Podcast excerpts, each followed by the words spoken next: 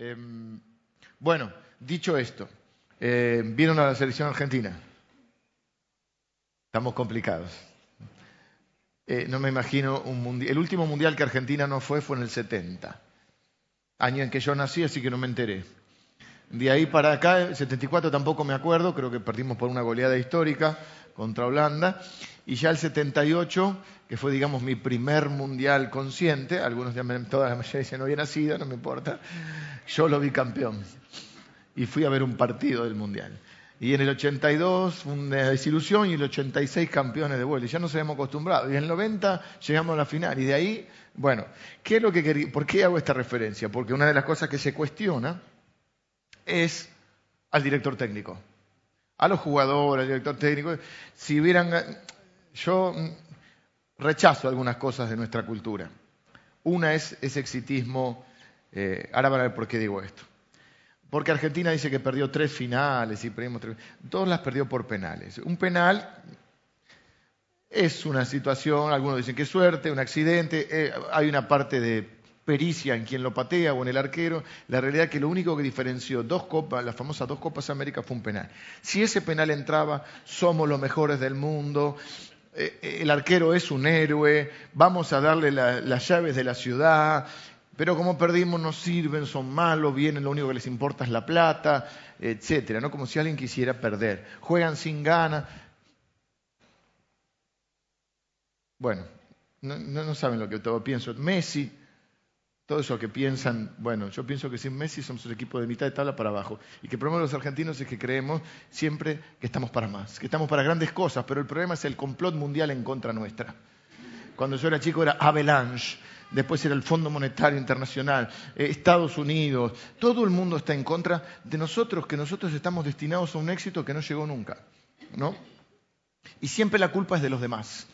Bueno, digo esto porque una de las cosas que se cuestiona es el técnico. Cuando vi el, anuncio, nos va a visitar el pastor eh, Fabián Ruiz de la Iglesia Bautista, primera de Mendoza, eh, en la cual he podido estar también y he compartido con él en otros, nos hemos encontrado en Córdoba, en otro lugar, y te compartimos visiones muy similares en cuanto a nuestros conceptos de iglesia, de lo que es ser iglesia. En un rato vamos a bajar los aires, se nos va a congelar la gente. Eh, así que en un rato, los pusimos porque estaba caluroso, pero ahora ya estamos. El pastor Fabián Ruiz tenemos, coincidimos mucho en, el concepto de lo que es ser iglesia, de cuál es la misión de la iglesia. Y en un encuentro de pastores que estuvimos hace un tiempo atrás, un encuentro pequeño, era de los pastores, de un grupo de pastores eh, bautistas de las iglesias de mayor crecimiento para compartir estrategias y para ver cómo ayudar a las iglesias más pequeñas. De hecho, a partir de ahí surgió un programa que estamos preparando de capacitación, se llama algo así como de capacitación pastoral o de nivelación pastoral, donde vamos a hacer mm, videos, materiales y vamos a hacer algunas recorridas para eh, contribuir con nuestros consiervos en su formación. Él dijo algo, cada uno exponía más o menos el concepto de su iglesia, en ese encuentro que duró dos días, un día y medio, en Córdoba. Fue, no sé si el año pasado o el anteaño, estoy medio perdido. Era una Copa América, o una eliminatoria, algo era, porque a mí me toca, sí, la, final de Chile me tocó en Chile, en el aeropuerto de Chile. ¿Saben lo que es ver el, partido en el aeropuerto de Chile? Este, y él dijo algo interesante, dice, cuando un equipo se va al descenso, los directores técnicos renuncian. Y dijo, en confianza, éramos un grupo, yo se los cuento porque ustedes no se los van a contar a nadie. Y él dijo, o sea, los directores técnicos a veces son más sinceros que los pastores, porque hay iglesias que se van al descenso y el pastor no renuncia. Y yo les dije el domingo pasado, ¿por qué digo esto? El domingo pasado les dije que gran parte de del éxito y de la que sería alcanzar eh, los objetivos que tiene una familia, una iglesia, una organización, una empresa, depende de quienes la dirigen, depende de sus líderes. Y de alguna u otra manera, todos ustedes ejercen, han ejercido o van a ejercer un liderazgo. Primera responsabilidad que cada uno de nosotros tiene es conducir y liderar a su familia. Y yo creo en un liderazgo compartido entre el hombre y la mujer sí están, pero hay muchas hermanas, por ejemplo, hay algunos hermanos también, ¿por qué no?, que están conduciendo su familia eh, solos porque su cónyuge falleció o porque no está. Hay mamás solteras, hay mamás viudas, hay hombres viudos, hay gente que eh, está separada y, el, cónyuge no, aporta, ni pinta, ni, existe, ¿o no? Y después están aquellos que están mamá y papá en una familia, conduciendo esa familia al éxito, no con los parámetros de este mundo, con los parámetros de Dios. No voy a explicar ahora todo eso, si no, no, se nos iría el tiempo.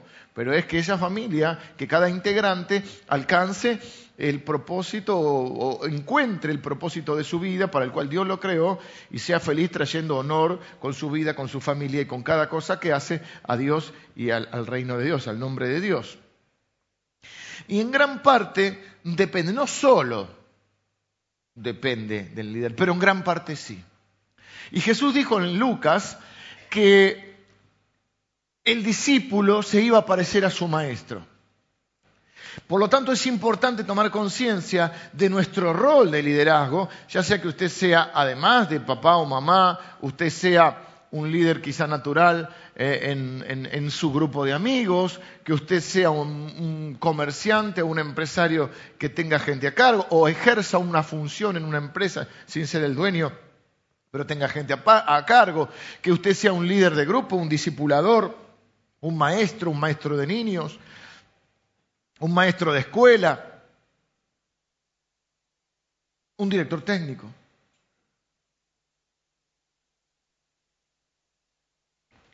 Liderazgo es influencia y un líder influye. Lo que pasa es que puede influir para bien o para mal.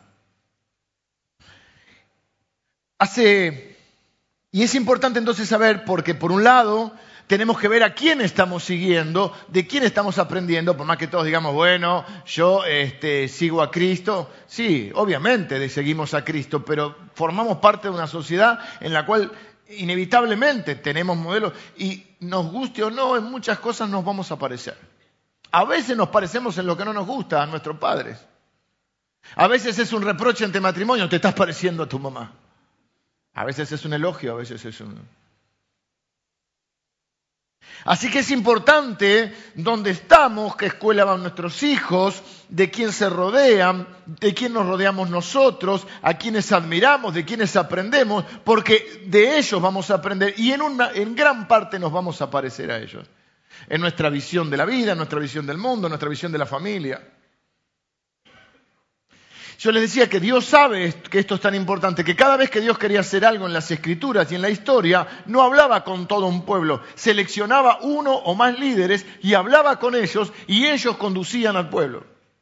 Lo hizo con Moisés, con Abraham formó un pueblo, lo hizo con Moisés. ¿Qué hace Jesús? Jesús no va a todas las naciones. Jesús toma doce hombres que él cree que, eran, que podían ser líderes o que eran líderes potenciales, porque no eran líderes en ese momento, los transforma en líderes y después los envía a las naciones. Y no envía solo 12, porque también envía 70. Y podemos ver por qué los envía de dos en dos y no los envía de a uno, etcétera, etcétera, porque se trabaja en equipo. Por eso es otra bendición trabajar en equipo y entender todo eso. Pero también es importante porque no solo es a quién vamos a seguir, de quién vamos a aprender, sino también qué estoy enseñando. Hoy vamos a hablar de los malos y de los buenos maestros que usted puede tener y que usted puede ser. ¿Recuerda algún buen maestro de su escuela primaria, su secundaria, su universidad? ¿Podría nombrarlo? Le pregunté a mi mujer, me dijo, arrape, así me dijo la señorita Ana.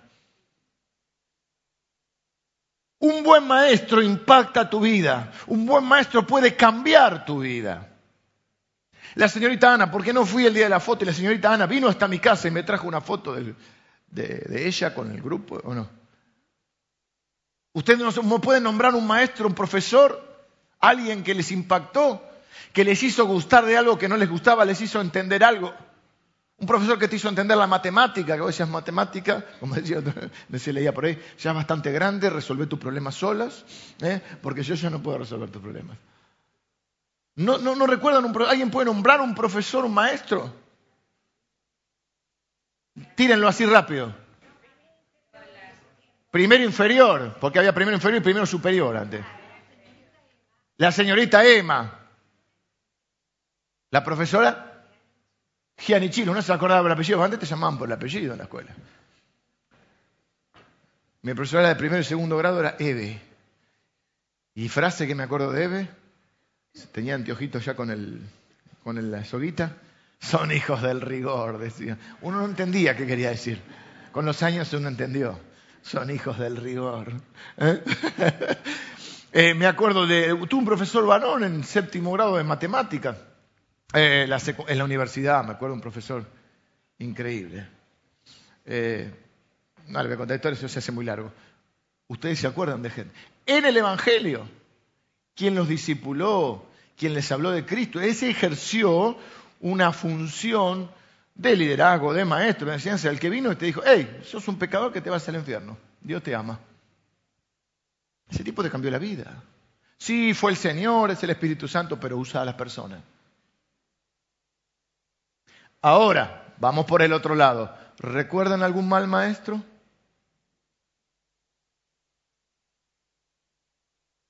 ¿O no? Había maestros que no hacían nada en la escuela. O había, no sé, casos más complicados.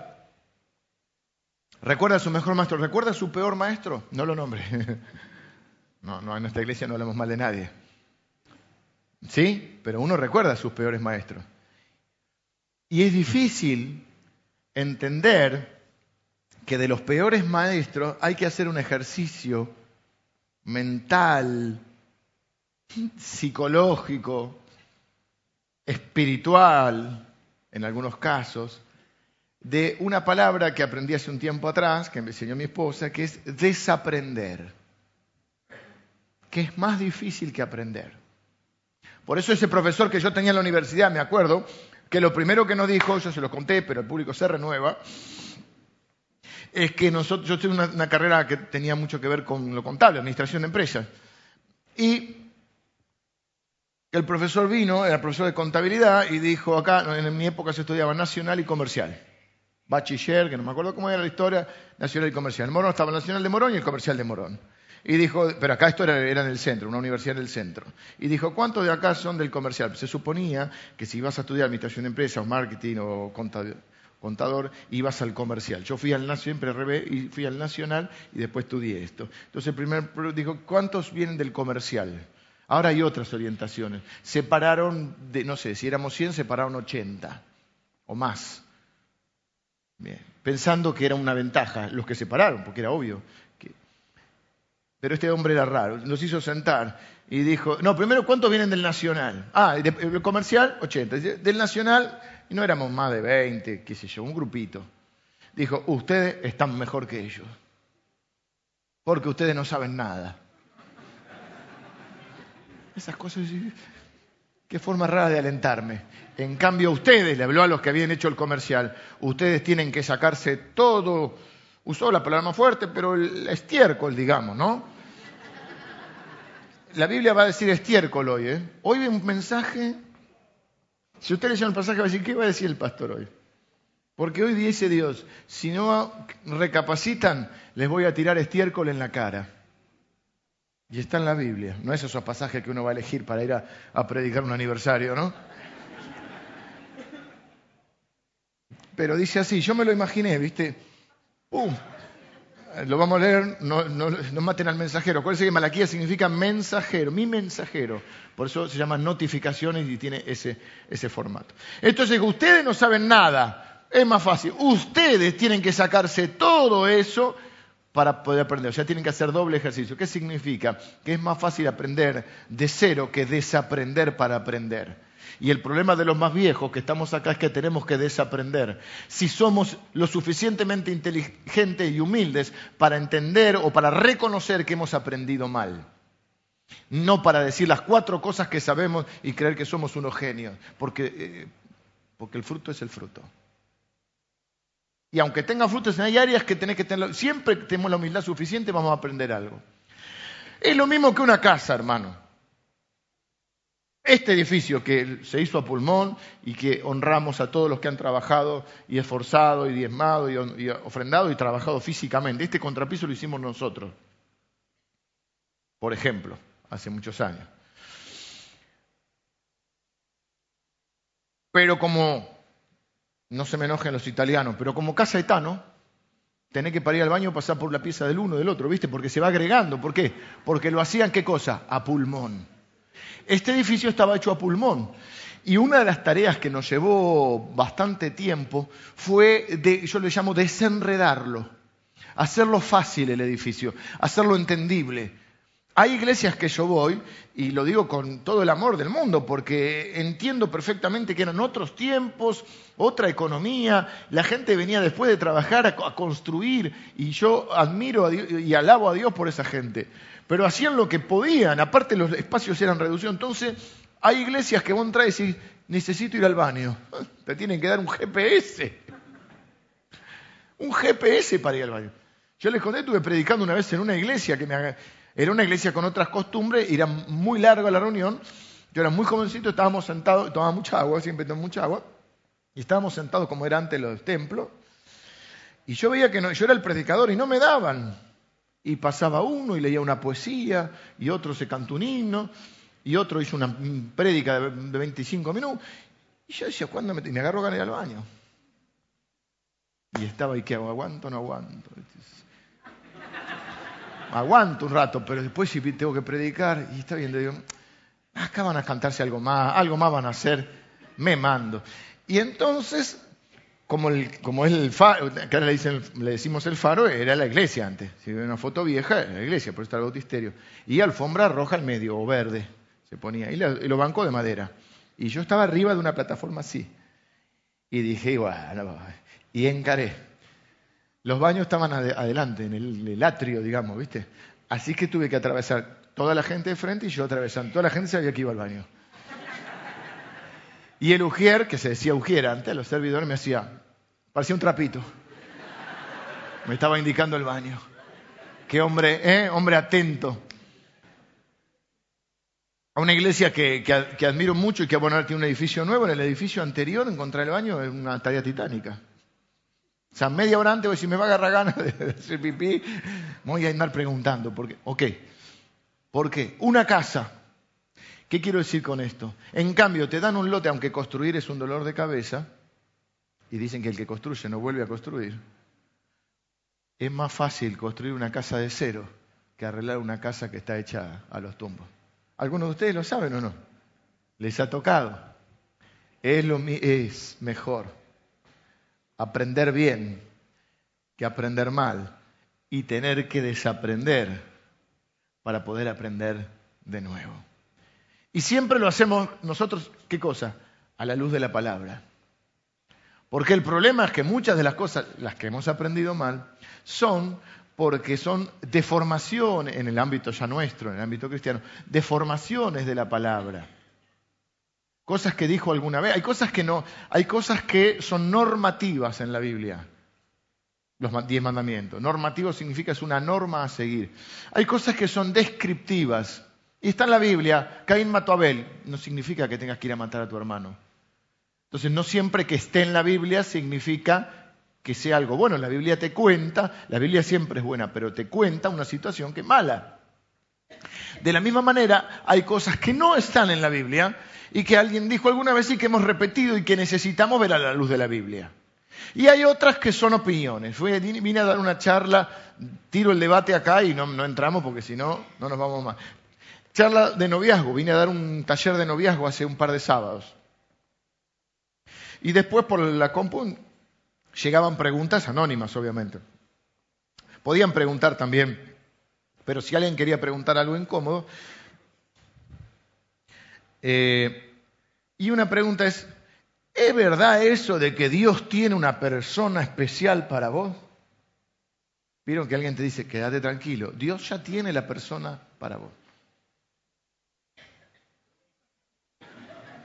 Lo dejo a tu criterio. Eso lo dijo alguien otro lo repitió, alguno puede estar de acuerdo, otro no. Yo no voy a dar mi opinión en este momento porque se, van a quedar con eso y, nos vamos a ir de tema. Pero la realidad es que eso no está en la Biblia así. ¿Okay? Ahora hay cosas que sí están en la Biblia. Y hay cosas que hemos aprendido que no están en la Biblia. no significa que sean malas. Este formato cúltico no existía eh, en la antigüedad. Es muy posterior a los primeros siglos. Y no significa que sea malo. Pero sí tenemos que revisar aquello que no está en contra. Y tenemos que ver, por eso tenemos la palabra, por eso se debe leer la palabra, y por eso el pueblo debe, con no estamos hablando de un espíritu crítico en el sentido de encontrar viste, lo malo para criticar, pero sí que ustedes deben recibir la palabra, pero deben analizarla la palabra. Por eso deben conocer la palabra para no tener maestros falsos o malos maestros que los lleven por un mal camino. Porque inevitablemente se van a parecer un poco a su maestro. Hace unos domingos, un viernes atrás, tuve una reunión de hombres. Invité a predicar a un amigo mío que se llama Ángel Caputo. Eh, bajó tanto de peso no lo reconocí. Llegué y dije, ¿qué tal? ¿Cómo te va? Era él. No, no es para tanto, lo reconocí. Ángel es pastor en la iglesia Aliento de Vida en eh, Camino de Cintura. Dorita y Emilio, cuando eran más jóvenes, pues son muy jóvenes, Pertenecía a una iglesia donde iban eh, la familia de todos los caputos. Los caputos lo tienen a Emilio en alta estima y en alta admiración, además de que Emilio lo merece, porque, entre otras cosas, él fue su maestro de escuela dominical y su, su pastor. Increíblemente no se parecen nada físicamente. Caputo es italiano, ¿no? Caputo. Y Emilio es gringo, ¿eh? Bueno, los gringos son todos, pero es ucraniano, polaco. No lo aceptan en ninguna embajada. Se, dividieron los países y quedó, quedó en una laguna legal. Pero ustedes lo vieron, Emilio. O sea, físicamente no se parecen nada. Temperamentalmente no creo que se parezcan nada.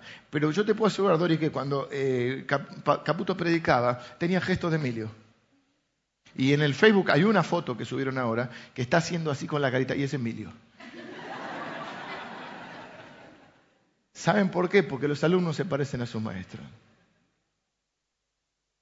No es que vos decís, ah, lo voy a copiar. No, pasaron, eh, Ángel tiene la mía, son 46 años, 45, no sé cuánto, por ahí, y hace 20 años que Emilio está acá, o sea, 15 años está. O sea, no, es que, que lo está copiando, pero lo, lo internalizó. Por lo cual va el primer concepto, disiernan Discernir significa separar una cosa. Disciernan bien a un buen maestro de un mal maestro y decidan a qué maestros van a seguir, a quiénes van a escuchar, qué amigos van a tener, qué opiniones van a tener, ¿Qué, esas opiniones que ustedes pueden escuchar, porque la Biblia dice en la multitud del consejo está la sabiduría, ¿cuáles van a tener peso en tu vida? ¿Quiénes van a ser tus referentes? Yo de jovencito por, no sé, por, ahora creo que por guía de Dios, pero en ese momento por intuición, no dije, hoy me voy a sentar y voy a hacer, usted tiene posibilidad de hacerlo, los que son más jóvenes, pues se los estoy diciendo ahora. A mí no me lo dijeron así, pero sí me di cuenta, pasados los años, que había tomado a algunas personas como parámetros o referentes. Entre ellos mi papá, porque yo creo que la autoridad no solamente es la impuesta, sino que uno como padre se la debe ganar. Es decir, ahora mi hijo tiene que hacer lo, que, en muchas cosas, lo que yo digo porque vive en mi casa, pero cuando él viva en su casa y sea adulto tomará sus decisiones. Pero a mí me encantaría haberme ganado una autoridad para que él venga a consultarme o a, por lo menos a escuchar mi opinión porque respeta y valora mi opinión. ¿Se entiende? Lo mismo que muchos de ustedes, yo no tengo obligación, nosotros no creemos que el pastor le tiene que decir a la gente lo que tiene que hacer, o es dueño de la vida de la gente, y si te deja poner de novio, no te deja, y le tenés que pedir permiso. No, no pero me encanta cuando alguno de ustedes valora mi opinión, porque soy su pastor o de algún otro pastor del equipo, que, ustedes consulten o de algún hermano, pero disiernan bien, porque eh, vivimos en un tiempo la Biblia tiene muchos maestros, muchas enseñanzas, no todos son buenos, y vivimos en un tiempo, como dijimos el otro día, el tiempo más difícil para un ser humano para esperar, el tiempo más difícil para escucharse, porque, bueno, no voy a decir algo que ya es, lo voy a decir, pero es una obviedad que ahora estamos intercomunicados todo el día, pero no comemos, no hablamos ni cuando comemos. Y en un momento estamos los cuatro con los celulares y decimos, che, paremos con los celulares, porque estamos comiendo así. Y lo ves en, los restaurantes, entonces vivimos en la era tecnológica, la cual no reniego, la describo porque es la época que vivimos y la iglesia tiene que entender los tiempos y uno tiene que entender los tiempos de su vida para sacar, eh, para tomar las mejores decisiones y en esas decisiones discernir también a qué personas va a escuchar, de qué personas va a aprender. Yo siempre digo, si vos tenés hijos como yo, hijos entrando a la adolescencia. Qué bueno tener una charla con alguien que tiene hijos que pasaron por esa etapa y que le fue bien. Y si quiero emprender un negocio eh, textil, pues voy a hablar con alguien que sea primero que sea un empresario exitoso y después, si en lo posible, que sea textil. Y como decía, no sé si Napoleón, yo tomé esa frase y ya la hice para mí. Yo no sé de todo, pero sé a quién preguntarle. A veces la gente comete ese error, le viene a preguntar todo al pastor. Yo, puedo dar la visión espiritual de algunas cosas y mi opinión, pero hay áreas donde yo derivo porque está más preparado otro. Porque que seas pastor no significa que sepas de todo. Vivimos en la era donde, en la, bueno, lo tengo en la radio, pues, yo soy un obsesivo de cambiarlo, tengo varias obsesiones. Ahora opté por la música del celular, porque en la radio no encuentro una que me guste. Voy cambiando, esta no me gusta, esta no me gusta. ¿eh? La radio del Salvador, pero no está en, el dial, yo en el auto, yo el radio en el auto. Sí, en la compu sí.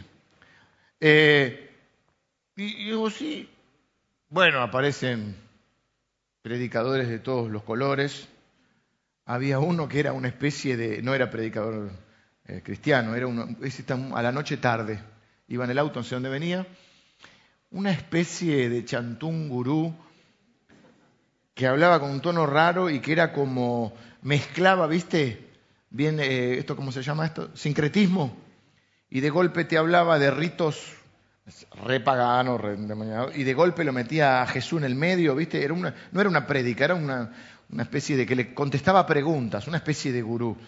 Pero también hice así, eh, ayer, hice así, estaba, estaba Dante Gebel, en una radio.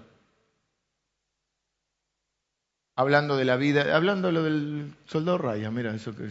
Bueno, tenemos que saber qué escuchamos. El pasaje de hoy Dije que Dios habla primeramente a los líderes. El otro día le habló a los líderes y ahora le va a hablar también a los líderes y va a hablar específicamente a todos, porque en general entran todos, porque todos cumplimos alguna función de maestro, padres, tíos, abuelos, discipuladores, maestros, maestros de escuela, maestros acá con los niños, líderes de grupo, eh, predicadores, eh, escritores de libros que te inspiran y va a hablar y va a cuestionar lo que ellos están enseñando. Y le va a decir a su pueblo, ojo, porque ustedes van a ir donde vaya ese líder. ¿Y saben dónde está, dónde está yendo ese líder? Al precipicio. Así que ustedes se van al precipicio con él. Y va a decir algo más, que la enseñanza de un líder no solo lo afecta a él, sino que afecta al resto. Vamos a leer Malaquía. Digo todo esto porque ahora van a leer va a ser complicado. Ahora se van a acordar de Malaquías capítulo 2, versículo 1 al 9. Ahora pues, ahora pues, sacerdotes, para vosotros es este mandamiento. Si no oyereis y si no decidís de corazón dar gloria a mi nombre, ha dicho Jehová de los ejércitos, enviaré maldición sobre vosotros y maldeciré vuestras bendiciones, y aún las he maldecido, porque no os habéis decidido de corazón. He aquí yo os dañaré la sementera y os echaré al rostro el estiércol, el estiércol de vuestros animales sacrificados, y seréis arrojados juntamente con él. Y sabréis que yo os envié este mandamiento para que fuese mi pacto con Leví, ha dicho Jehová de los ejércitos. Mi pacto con él fue de vida y de paz, las cuales cosas yo le di para que me temiera, y tuvo temor de mí, y delante de mi nombre estuvo humillado. La ley de verdad estuvo en su boca, e iniquidad no hallada en sus labios. En paz y en justicia anduvo conmigo, y a muchos hizo apartar de la iniquidad. Porque los labios del sacerdote han de guardar la sabiduría, y de su boca el pueblo buscará la ley porque mensajero es de Jehová de los ejércitos. Mas vosotros os habéis apartado del camino, habéis hecho tropezar a muchos en la ley, habéis corrompido el pacto de Leví, dice Jehová de los ejércitos. Por tanto, yo también os he hecho viles y bajo ante todo el pueblo, así como vosotros no habéis guardado mis caminos, y en la ley hacéis acepción de personas. Ahora entienden por qué no se predican libros enteros de la Biblia, ¿no? qué lindo pasaje, qué inspirador, qué motivador. Eh, disiernan bien. Los buenos maestros, los buenos maestros, número uno, deben dar el ejemplo. No se puede enseñar sino de hacer ejemplo. No le puede decir ni a tus hijos, hace esto si vos no lo haces. No le puede decir bien que trate a su hermana si vos tratás mal a tu mujer. No puede decir que no griten si te la pasas gritando. No puedes pedir respeto si no los respetás. Y deben amar a Dios y amar a las personas, no amarse a ellos mismos ni usar a las personas. ¿Qué hace un mal maestro? Un mal maestro se ama a sí mismo y usa a las personas.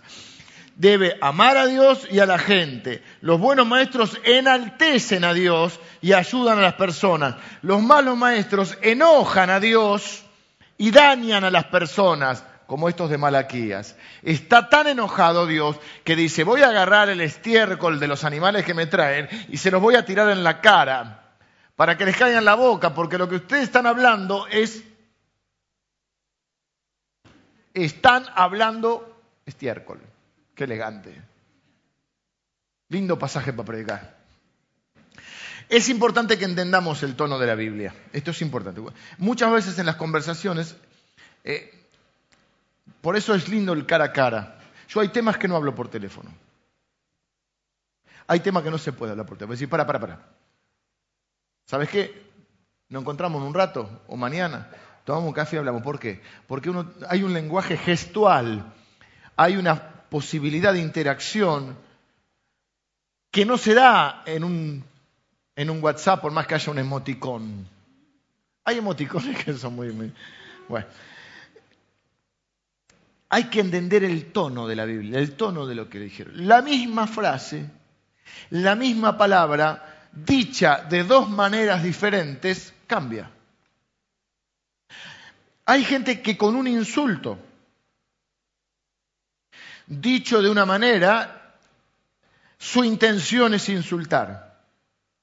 Dicho de otra manera, con un insulto, capaz que es un elogio. Pero es que como diciéndote qué suerte que tenés, qué bueno que sos para tal cosa, qué gracioso, ¿no? ¿Cuánto entendieron mal un mensaje de texto, un mail? Yo no, no, nada de eso. Las cosas cara a cara, face to face. Las cosas importantes no las dejes porque te, te expresaste mal. No. Y encima te cambia las palabras. Yo tengo. Viste que después tenés que corregir la palabra. te hace la autocorrección. Esto es importante, le digo, porque la Biblia tiene muchos tonos. El tono de hoy es un tono difícil. Dijimos que ahora estudiando el libro, le pusimos notificaciones a la serie, también se podría llamar conversaciones difíciles. Yo decidí, después de esta prédica, que si yo, como líder de este lugar, con la gente que está más cercana, yo tengo que ser un buen maestro. Estoy abierto a que me hagan ver lo que estoy equivocado. Estoy abierto a las críticas, recibir las críticas. Estoy abierto a corregir para poder ser un buen ejemplo. Pero muchas veces en la vida, si uno quiere hacerle el bien a alguien, tiene que tener una conversación difícil. ¿Por qué no tenemos conversaciones difíciles? Porque no nos gusta el conflicto. A mí no me gusta. Yo les conté que mi mujer dice, tenés que hablar con... Yo sé, ¿Hablaste? No.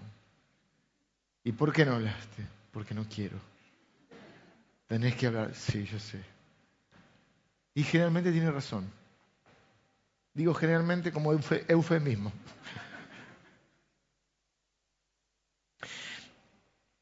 Cuando se trata de la Biblia hay información que es súper emocionante. Estamos muertos, Cristo nos salvó, vino a la tierra, se levantó de la tumba, entregó su vida por nosotros, el, muerto fue resucitado, el enfermo fue sanado, hubo un avivamiento en el libro de los hechos y, ah, pasajes que son emocionantes. Hay otros que son bravos. Un día me dijo una hermana que recién comenzaba en el camino del Señor, explícame por qué en el Antiguo Testamento Dios manda a matar gente. Así, terminó la reunión, ¿cómo te vas?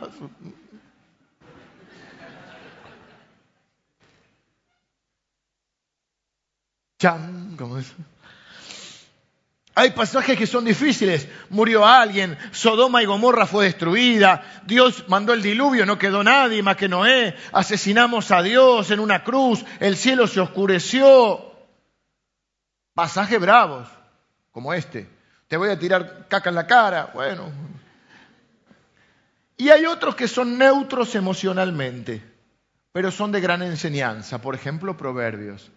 Ay, qué emoción, no es la emoción, pero ni buena ni baja, pero es, un, es sumamente útil. Proverbios, Eclesiastés, son libros de sabiduría. Esto es lo que tienen que hacer, así se maneja la familia, así se manejan las relaciones, así se manejan las finanzas. Esta es la ética que tienen que tener, el dinero, el trabajo. Aprendan, reflexionen sobre esto. Y en este libro es un libro que vamos a ver un tono fuerte de Dios. ¿Por qué Dios usa ese tono? Él va a decirle cosas, esas conversaciones, como digo, difíciles, intensas, fuertes. ¿Y por qué las tiene? Lo dijimos la primera, el primero, esta es la tercera enseñanza, vamos a tener siete. Después se pone mejor el libro, tranquilo, va a mejorar un poco. No mejora el domingo que viene, ¿eh? el domingo que viene no mejora.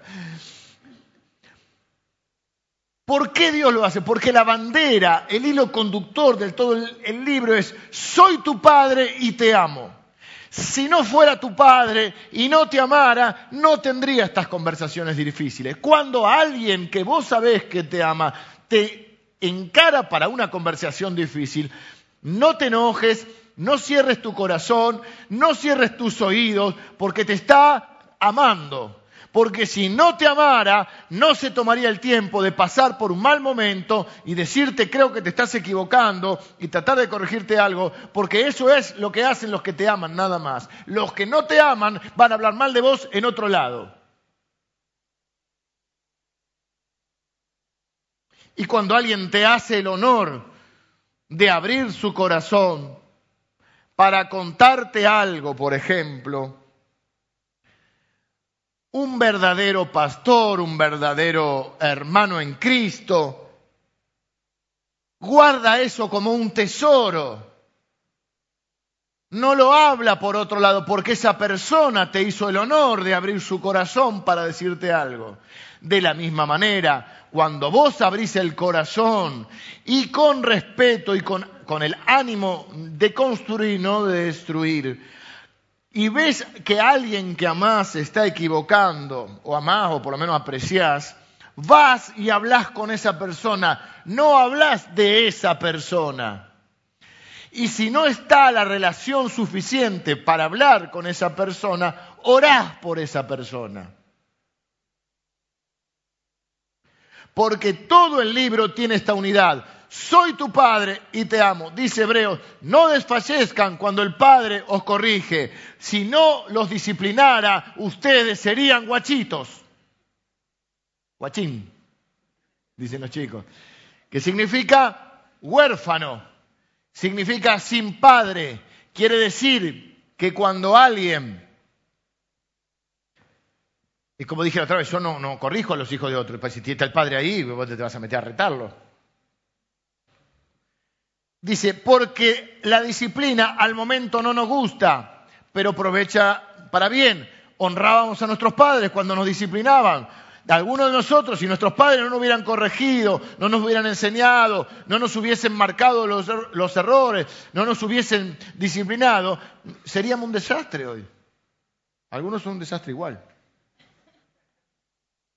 Porque Dios, dice Hebreos, al que ama, disciplina. Entonces, ¿por qué Dios está tan enojado? Porque los ama, porque está muy apasionado, porque el tema es muy importante y porque hay un sentido de urgencia. Algunos dicen, el padre nunca debería levantar la voz. ¿Viste? Porque hay esas sentencias así. Los nunca y los siempre son complicados. Yo no sé, ahora aquí hay alguien de mi familia que yo lo cargo, no me acuerdo exactamente, que dice nunca y siempre. Y si me acordara tampoco les diría, pero yo digo nunca, siempre. Dios no usa siempre este tono, pero a veces es necesario. El padre nunca levanta la voz. ¿Y si se está incendiando la casa?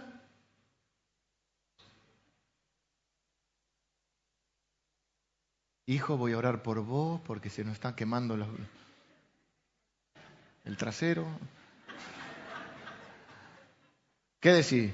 ¡Fuego! Se quema mi perro, mi cama, mi la ropa y el perro. ¿O no? Hay un sentido de urgencia. Dios los ama, el tema es grave, se están yendo al pasto más, están yendo al precipicio y Dios levanta la voz. Pero dos veces le dice, sí, lo, leímos al final ahí. Es decir, es una advertencia, casi una amenaza, pero le da la oportunidad de arrepentirse dos veces.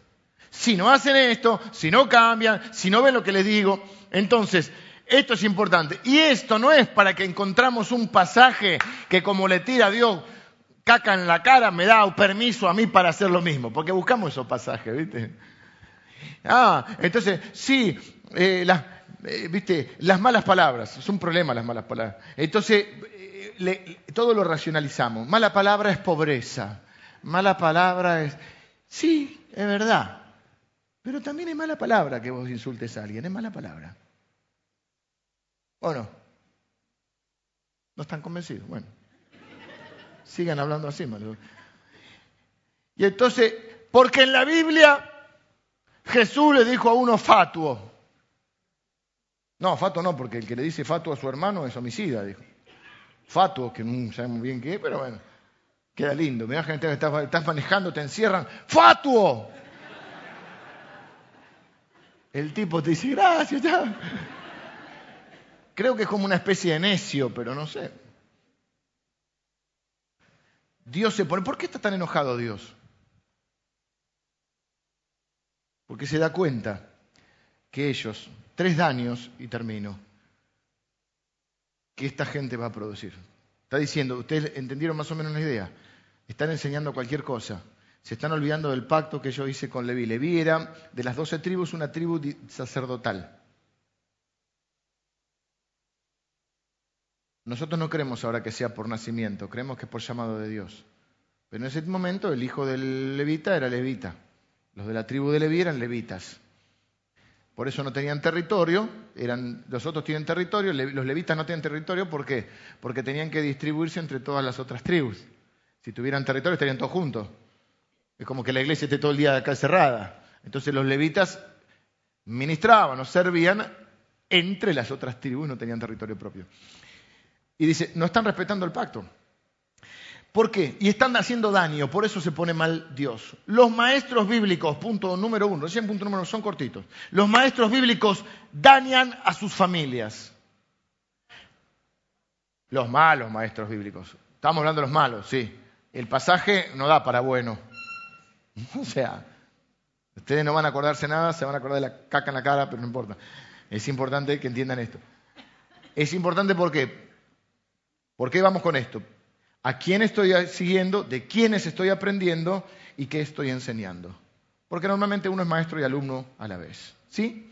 Y entonces, los malos maestros bíblicos dañan a sus familias. Malaquía del 1 al 3 dice, y ahora vosotros sacerdotes, así pues, sacerdotes, para vosotros es este mandamiento.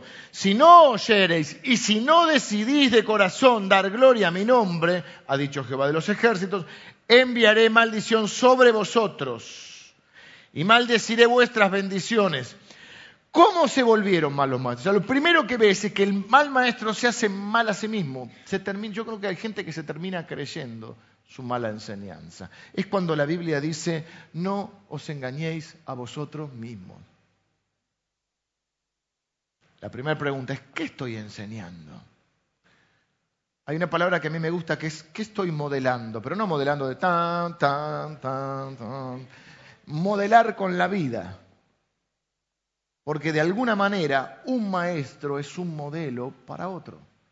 Yo siempre me gusta no hacer seguidores míos, hacer seguidores de Cristo, pero es inevitable que uno ponga la impronta en su gente.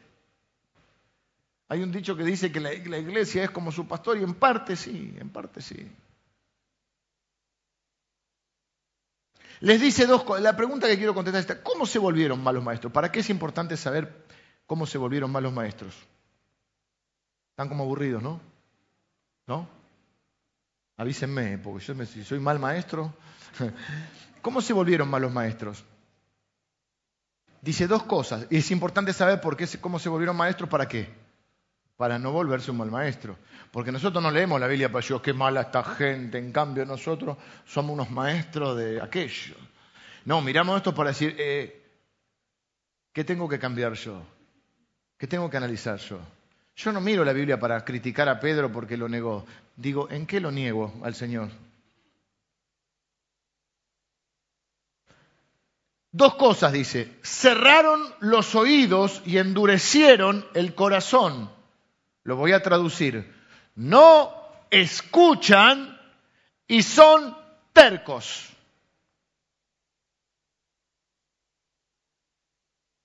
enviaré maldición sobre vuestras bendiciones y aún las maldiciones, porque no habéis decidido de corazón. Si no oyereis y si no decidís de corazón, le pregunto yo a ustedes, ¿a quién debemos escuchar? ¿Qué debemos escuchar? ¿Qué áreas o aspectos de nuestra vida? Cuando Dios nos habla por medio de su palabra, del Espíritu Santo, de la conciencia, de las situaciones, de alguien, ¿qué áreas de nuestra vida, cuando Dios nos habla, decimos, no quiero oír. De eso no me hables. De cualquier cosa, puede ser dinero, relaciones, actitud, ética o lo que fuera. No me hables de eso, no quiero oír de eso, no quiero tratar con eso. ¿No te pasa? ¿No te pasó con nadie eso? ¿No te pasó a, vos? Que decir, mira, de eso no hablemos, porque vamos a discutir. De eso no quiero hablar. Con Dios te pasa. Te pasa con la gente. Te pasa con algunas personas. Yo recuerdo mi época de pastor de jóvenes, que tenía un grupo que estábamos formando para liderazgo, y uno los va conociendo y es increíble cómo uno se va conociendo. Yo de acá miraba la cara de alguno de ellos y dice, este no anda bien, o ella no anda bien, o él no anda bien, algo pasa. Y después te, y, uno del grupo, me acuerdo, eh, no era uno, había un par, que cuando no andaban, cuando andaban flojitos de papeles en algo, me evitaban. Y decía, no lo estoy viendo, este está flojito de papeles. En algo anda, algo, capaz no, era, capaz no era nada grave, ¿viste? Pero por ejemplo, no sé, me acuerdo un caso, había uno que había dejado de estudiar y sabía que yo era un poco hincha con estudiar. No estudiar de que todos tienen que ir a la universidad, porque todo se trastoca. Uno dice algo y la gente lo trastoca, a veces. Yo no digo que todos tienen universidad, digo que todos se tienen que capacitar para los desafíos de este mundo. Y cuanto más te capacites y más te esfuerces, más van a ser los frutos que tengas. Entonces, eh, entonces me andaba. Y cuando me andaba esquivando sabía que algo. Hay momentos que no queremos hablar, hay momentos que hay que respetar también. Cuando una persona en matrimonio, por ejemplo, tiene que saber el momento. Si te dice, déjame, recién llego de trabajar, no quiero hablar ahora. No empecé, bueno, ya sabes, ¿no? No empecemos tan, tan, tan, tan, tan, No porque va a explotar, busca el momento, busca el momento. Hay momentos. Hombre o mujer, busca el momento. Pero hay un momento que hay que hablar y hay que tener las conversaciones difíciles. Y ellos tienen el corazón endurecido porque no escuchan y son tercos. Hay dos maneras de no escuchar que yo he encontrado en las personas, o tres o cuatro. Vamos a, resumir en las que no me... La primera es que directamente no te escucha y su rebeldía o su terquedad es manifiesta. Te enfrenta, va, va, va. Hay otro que te esquiva. Hay otro que te dice, sí, sí, pero no. No te dice, pero no. Pero vos ya sabes que te dice sí, sí, después hace lo que quiere. Y cree que uno es que no se da cuenta. Hay otra manera de no escuchar, eh, como verán, las conozco todas, porque soy uno, soy uno de, dice una canción, yo conozco a esos plebeyos, soy uno de ellos. Porque muchas las he usado yo. Hay otra que es, te vienen a pedir un consejo, te vienen a pedir o no, pero yo siempre digo, cuando vienen a pedirte no te escuchan, menos cuando no te lo piden. Y uno va igual, con la fe que lo empecina, a hablar con alguien que no te pidió consejo. Y es, cuando ya lo hice, ya lo sabía, ya Dios me dijo. ¿Y por qué no lo sé? No, lo estoy haciendo. Eh, piripipi. Y otra es las excusas. El razonarlo, el, dar la vuelta. es una manera de discutirla más amable, pero en el fondo no te escucha. Yo lo que les propongo es que escuchen y que abran su corazón. Analícenlo, no significa que todo lo que alguien te diga tenga razón. Pablo decía, considera lo que te digo. Considera significa pensalo. No me contestes ahora, pensalo. Porque por ahí ahora te, crees que te estoy atacando y te defendés y no te estoy atacando. Te estoy haciendo ver algo, te estoy amando. Considéralo. Si después pensás que no tengo razón, no importa, pero considéralo. Tomate aunque sea un rato, pensalo, anda a tu casa, pensalo. Y si crees que estoy equivocado, seguí haciendo. Pero por ahí algo de razón tengo. O por ahí no es que uno tiene razón y el otro no, pero hay cosas que sí, hay sugerencias. Quizá no vas a cambiar el rumbo, pero hay sugerencias. Quizá vas a seguir yendo al mismo lugar, pero quizá tenés que cambiar la ruta, o tenés que parar, o quizá tenés que, te dice, mira, fíjate que el auto tenga aceite. Un consejo interesante. Si ellos, es interesante que la Biblia conecta el corazón con los oídos, si ellos no escuchan, habrá consecuencias para ellos, para sus hijos, y dice que serán malditos ellos y sus hijos. Con tanto en juego pensaríamos que ellos sentirían la urgente necesidad de hacer bien las cosas, pero no lo hacen. ¿Por qué? Porque temen el cambio. Temen el cambio, nos cuesta, no queremos cambiar, cerramos nuestros oídos como los nenes y la, la, la, no te escucho, no te escucho, no te escucho. Cerramos nuestros oídos y cerramos nuestro corazón porque no nos gusta el cambio, porque el cambio es incómodo, porque estamos acostumbrados a una comodidad. Cuesta mucho cambiar. Hay una frase que se usa en chiste, pero que es verdad. ¿Cómo andás? Mal, pero acostumbrado. Y, eh, hay, preferimos eso.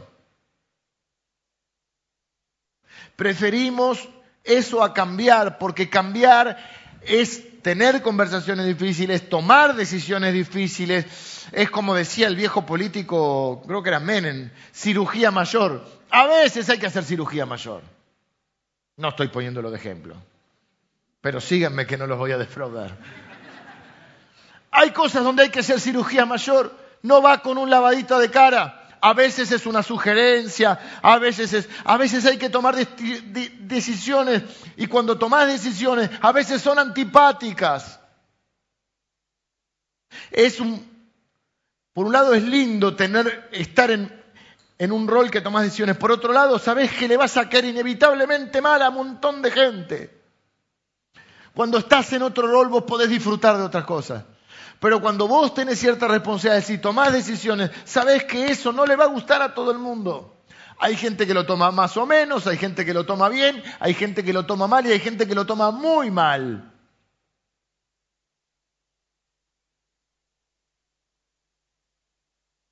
¿Qué áreas hay en tu vida en las que Dios no te puede hablar porque no querés cambiar? No estás escuchando y Dios quiere que estos líderes cambien para que sean agentes de cambio y les enseñen a otros lo que significa cambiar. Yo quiero estar en un cambio permanente. Hay cosas que no cambian, pero yo quiero cambiar. Quiero seguir creciendo, quiero seguir cambiando. Quiero que esta iglesia, no quiero que esta iglesia esté atada a nada, sí a lo, a lo que es incambiable, a lo que es eterno, a las verdades inmutables de Dios. Pero no podemos no cambiar. No podemos ser la iglesia de hace 50 años atrás. No estamos criticándolos a los que estaban. Ellos vivieron su tiempo con otra realidad. Hace 50 años el mundo era otro.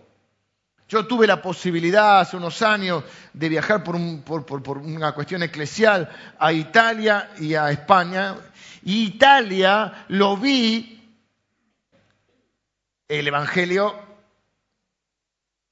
No sé, pero España lo vi calcado 40 años atrás. Es como que me metí en el túnel del tiempo. ¿Se acuerdan esa serie que iban en el túnel del tiempo así? No, los más viejitos. Que estaban con la polerita. O volver al futuro, tampoco es muy nuevo, pero.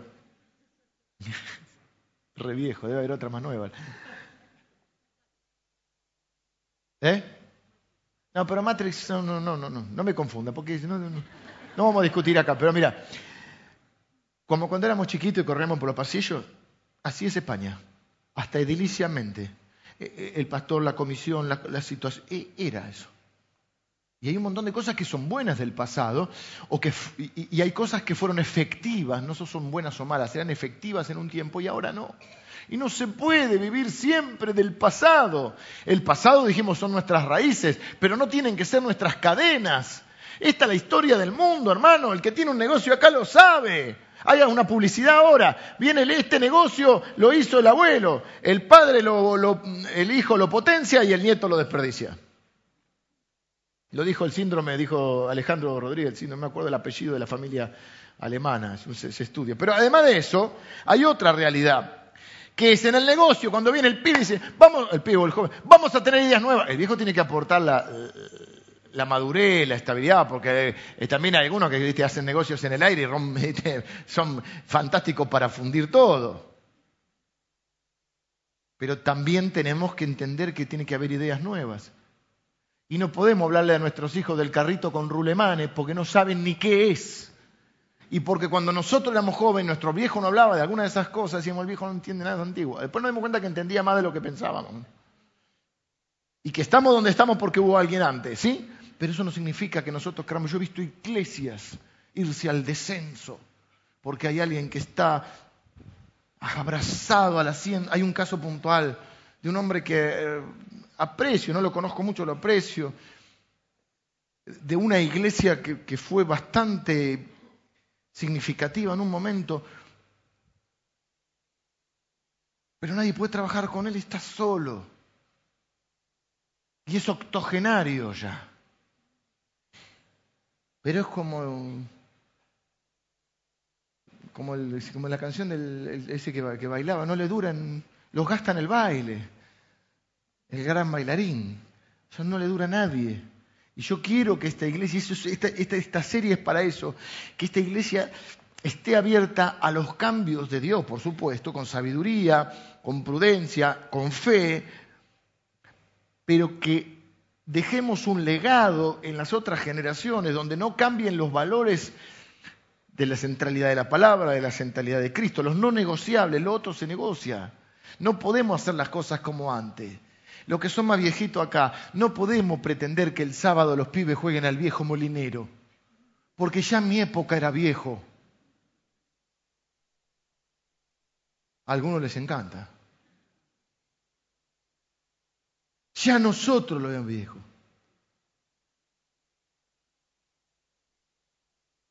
Muchos no se dan cuenta que las decisiones que toman afectan a otros, sin embargo son los mismos que están amargados contra sus padres por las decisiones que tomaron. Las decisiones que ellos tomaron impactaron mi vida. Yo estoy muy enojado, estoy muy dolido, por eso mi vida hago lo que quiero. Sí, pero lo que querés hacer ahora está afectando a tus hijos.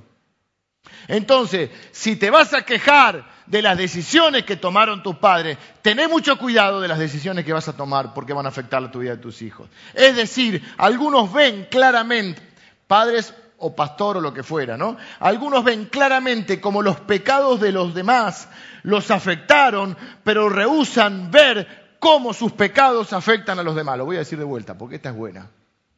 Anotala algunos ven claramente cómo los pecados ajenos los afectaron a ellos, pero rehusan ver cómo sus pecados afectan a otros.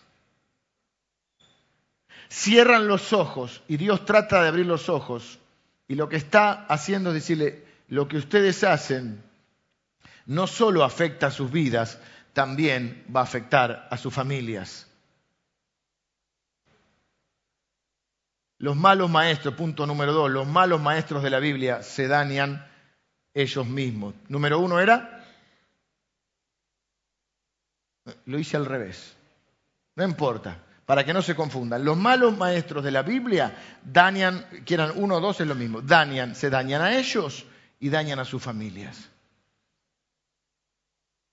Todos sabemos que el pecado te afecta, pero no te afecta a vos solo. No sos un es el mito de este tiempo, soy un individuo solitario, hago lo que quiero. No, tus decisiones afectan a los demás. Y Dios le dice a Malaquías, Malaquías, tengo un mensaje para el pueblo. ¿Y por qué no lo dan los sacerdotes? No, porque es para ellos, los maestros. Que, ah, bueno, buenísimo, voy a dar un mensaje. Sí, toma nota necesito que escribas unas cosas. Estoy listo, Señor. ¿Qué quiere que haga? Bueno, escribile o se echaré estiércol en, la, estiércol en la cara. Como que el tuit no va a tener muchos fabeos, ¿no? Como que para primer libro, ¿qué es algo? ¿Salgo a dar una gira con este libro? Por eso es difícil la tarea. ¿Mm? No te escuché bien. ¿Estiércol dijiste? Andás a ver en el hebreo. Porque estiércol es la que encontraron más coqueta, ¿no? estiércol. Sinónimos. Es como el más delicado. Y dice que había un pacto y que ellos rompieron ese pacto. El pacto es Dios nos bendice y nos da responsabilidades. Las cargas requieren obediencia y son difíciles. Te va a costar en un pacto algo. Pero el problema es que ellos quieren renegociar el pacto, pero el pacto no es un contrato que se puede renegociar, es un pacto de Dios. Y ellos dicen, no podemos reescribir el pacto, total nos vas a bendecir igual. Y es lo que le decían los maestros, ustedes pueden cambiar el pacto, no hace falta, no importa. Lo vamos a ver el domingo que viene en cosas específicas. Ellos empiezan a hacer todo al revés de la obediencia a Dios y, y Dios le dice, no, no, el pacto no se cambia. Algunos de ustedes creen que, pueden hacer eso. Necesitan entender que el cristianismo es un pacto. Es el nuevo pacto, que Dios tiene una relación con su pueblo, pero Él pone los términos. Y ustedes no son una excepción. No pueden beneficiarse de las bendiciones del pacto sin cumplir las responsabilidades. Porque eso no puede pasar en ningún lado. Y eso es lo que pasa sobre todo en este país, que queremos que los demás hagan por nosotros lo que nosotros no hacemos ni por nosotros mismos. Alguien me tiene que dar un trabajo, alguien me tiene que dar un, beneficio, alguien me tiene que dar una casa, alguien me tiene que, alguien me tiene que dar.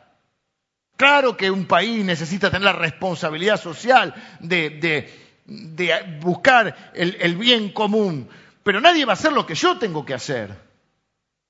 Con Dios es lo mismo. Dios va a hacer lo que yo no puedo hacer. Dios no va a hacer lo que yo tengo que hacer. Y ellos estaban haciendo todo mal y esperando que Dios los bendiga. Es engañarse a sí mismo. Ellos querían recibir de parte del Señor sin darle nada. Dios dice, ustedes están invalidando mi pacto. Tercero, los malos maestros de la Biblia, vengan los, músicos, los malos maestros de la Biblia dañan a su familia, los malos maestros de la Biblia se dañan a sí mismos, los malos maestros de la Biblia dañan a sus seguidores. Y ustedes tienen que entender, yo no quiero que este mensaje se interprete como que yo soy el único buen maestro de la Biblia y tengan cuidado porque hay muchos malos maestros. No, hay muy buenos maestros y hay muy malos maestros.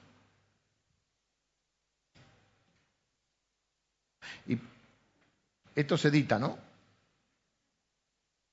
y porque una iglesia tenga una cruz en la puerta o la foto de alguien sonriendo con esas dentaduras envidiables, no significa que sea un buen o un mal maestro. Hay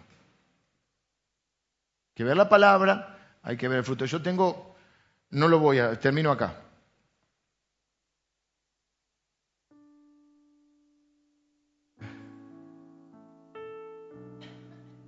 Quiero tener cuidado con esto. Yo no estoy diciendo que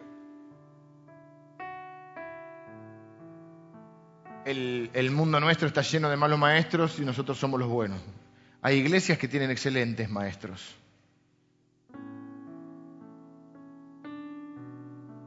Hay buenos y malos como en todo el año. Como dice el dicho, hay de todo en la viña del Señor. Tu responsabilidad por vos, por tu familia y por tu legado, por tu descendencia, es Fijarte bien de dónde estás aprendiendo.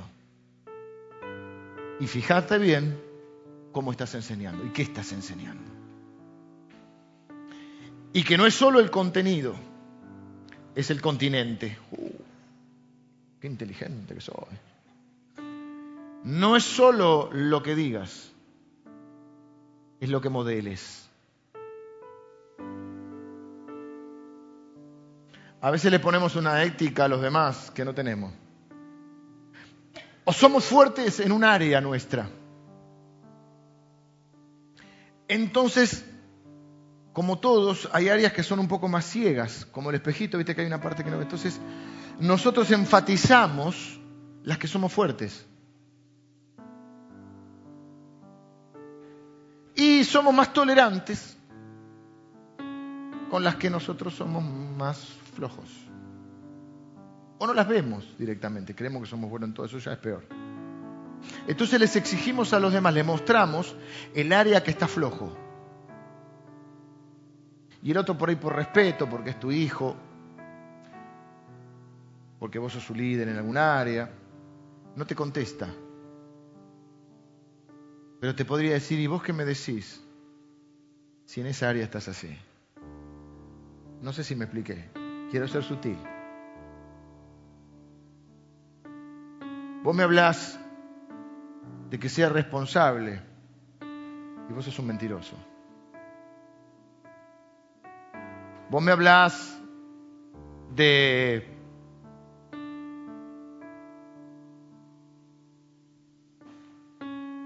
de que sea santo en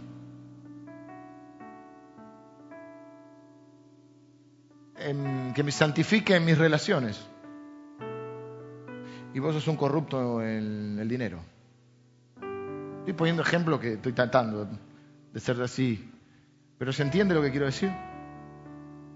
Eso no significa, este es un punto que hay que ser claro, denme cinco minutos. Este es un punto que hay que ser claro. No significa que también he visto padres o líderes que, y bueno, como yo soy flojo de papeles, no enseño nada. ¿Y qué le voy a decir si yo soy igual? O yo era igual. ¿Qué le voy a decir al pibe? Que no salga. Si yo esto, ok. Eso no nos autoriza a enseñar mal. Lo que debemos tratar de hacer es, todos, estamos acá y nadie está para juzgar a nadie, cada uno se juzga a sí mismo. Todos tenemos unos grados de incoherencia importantes. Lo importante es ser lo más consistente posible. Lo que puede hacer un buen maestro, creo yo, es humillarse y abrir su corazón, aunque se exponga. Si te aman, lo, van a valorar, y si no lo aman, no lo merecen, y bueno, Dios sabe. Es decirle, mira, porque eh, a veces sí te contesta, y si vos qué me decís, mira, y aunque no te lo diga, anticipándote, un buen maestro se anticipa la pregunta. Yo no te digo esto porque soy perfecto, yo te digo porque yo cometí el mismo error y me fue mal. No te digo porque soy perfecto, porque cometí otro. No cometí ese, pero cometí otros. Y cada vez que cometí errores, o cada vez que hice pecados, o cada vez que desobedecí, o cada vez que no fui íntegro, o cada vez que fui cabezadura, o cada vez que fui egoísta, sufrí. Y no quiero que sufras, porque o soy tu padre, o soy tu líder y te amo. A veces enseñamos desde el ejemplo positivo y a veces el acto de amor más grande es ponerse de ejemplo negativo. y reconocer, y yo sé que estoy mal en esto. Y todas las malas decisiones que, me tomé, que tomé no las puedo corregir en un día, pero créeme que lo estoy viendo y lo estoy queriendo corregir. Estoy yo también cambiando. Estoy yo estoy creciendo. Yo no soy un modelo terminado y, y, vos sos un modelo eh, en, en construcción. Yo también soy un modelo en construcción. Pero no quiero que tardes lo mismo ni sufras lo mismo. Es decir, no enseñar mal porque yo lo hice mal. Hay gente que hace de su experiencia la teología y otros hacen de la teología su experiencia. ¿Me, siguen? Y si yo no puedo hacer teología de mi experiencia, la teología es la, eh, enseñanza. Pablo le dice a, Timoteo, enseña la sana doctrina. La sana doctrina. ¿Qué quiere decir? Saludable. Y la palabra es el alimento. Y yo tengo que enseñar la palabra, no lo que yo hice. Y porque yo lo hice y me fue bien. yo. Primero hay que ver si te fue bien. Y si está en contra de Dios, no te va a ir bien. Por ahí todavía no terminaste de caer. Se las nombro porque me, fui de tiempo. Cinco características de un maestro. Carácter. Leví me reverenció. Estaba lleno de temor ante mi nombre. Claridad. Sé claro. La verdadera instrucción estaba en su boca, no se hallaba en su iniquidad en sus labios. Hay gente que a veces no sé de qué está hablando. No sé, no lo entiendo. ¿Cuál es el punto? ¿Cuál es la tesis? Está bien ser un buen comunicador, pero también necesitan tener buen contenido. No, yo les hago chiste, me gusta, pero si ustedes salen acá y dicen, oh, no, bárbaro, nos divertimos, ¿de qué hablo? No sé. Consistencia. La paz y la rectitud caminaba con, en paz y rectitud caminaba conmigo, le vi. Caminar se refiere a un estilo de vida. Un verdadero maestro de la palabra no puede hoy hacer una cosa, mañana otra, hoy está así, mañana está así. ¿Eh? Billy Graham, todavía vive Billy Graham. 90 y ya ni sabemos. El último sermón que dio, ¿de qué creen que habló Billy? De la cruz de Jesucristo. ¿De qué habló toda su vida Billy? De Jesucristo. Alabo a Dios por Billy Graham, Graham o Graham, porque cada uno le dice como quiere. Para mí es Graham. Siempre habló de eso. ¿Algo más? No. Y cuando muera, ¿qué le va a decir Dios? Bien hecho, Billy. Buen siervo y fiel, tu vida fue consistente. Algunos se enamoran de lo nuevo y se aburren de lo eterno. Pastor, eso ya lo dijiste. Si tengo que pensar algo nuevo, voy a echar fuego por la boca, así la gente viene, voy a entretenerlos con algo. John Stott, el teólogo, uno de los más importantes del siglo pasado, él decía, entre paréntesis, vivía con el 10% de la regalía de su libro y eh, donaba el 90% de las regalías para otros estudiantes, para que estudien teología y aprendan. Y él decía que el desafío es comunicar las viejas verdades del Evangelio de una manera nueva. Pero son las viejas verdades del Evangelio que no cambian. Algunos se enamoran demasiado de lo nuevo. Eso ya lo dijiste, quizá lo tengas que escuchar otra vez. La Biblia repite muchas cosas. Valentía para tener conversaciones difíciles.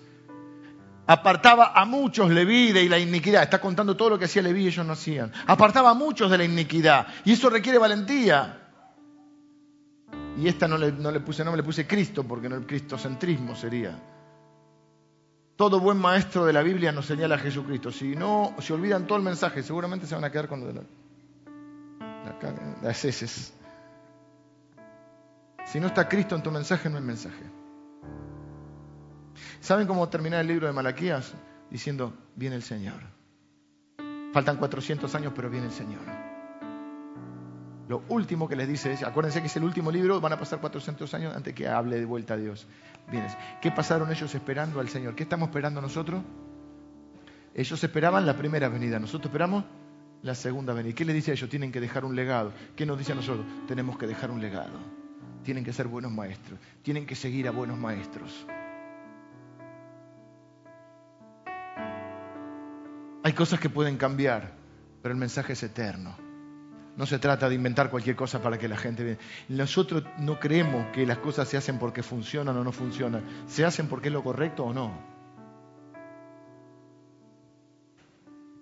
Terminé. Vamos a orar.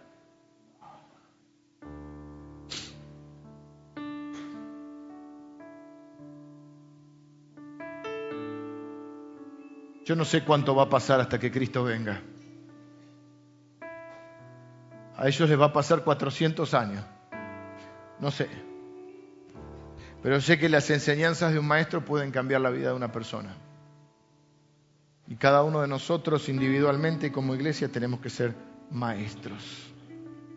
Maestros de la palabra, con carácter, con claridad, con valentía, con gracia,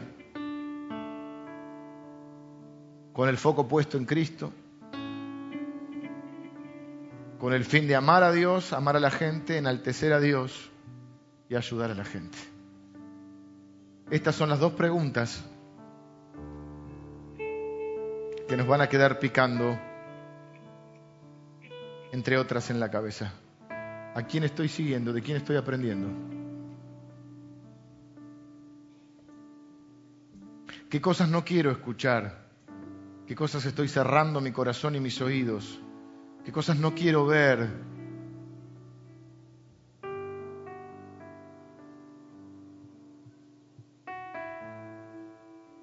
¿Y qué voy a enseñar? ¿O qué estoy enseñando? Y si eso que estoy enseñando lo estoy modelando. Señor, gracias por ser nuestro gran maestro, el maestro perfecto. Jesús, vos sos nuestro maestro. Gracias por el ejemplo, porque nos enseñaste con el ejemplo. Te seguimos con todo nuestro corazón. Yo te, te, pido por cada uno de mis hermanos, Señor, que antes de hacernos buenos maestros nos hagas buenos aprendices, humildes, sensibles, voraces de querer aprender, de querer cambiar, de querer crecer. Señor, que nadie crea que, que ya sabe todo. Señor, sino que cada uno con humildad pueda aprender uno del otro. Gracias, Señor, por los maestros buenos que hemos tenido. Gracias por esos maestros que han impactado nuestra vida, Señor. Y los que no han sido buenos, Señor, que al menos podamos sacar el provecho de aprender por la contraria, por lo negativo, para no repetir lo mismo, Señor pero sobre todas las cosas que podamos aprender de tu palabra y de nuestro Señor Jesús. Y queremos pedir por nuestros hijos, nuestros nietos y los que vendrán, Señor, nuestra descendencia, que ellos tengan el legado, el legado de esos valores eternos que no cambian, Señor. Oramos en el nombre de Jesús. Amén.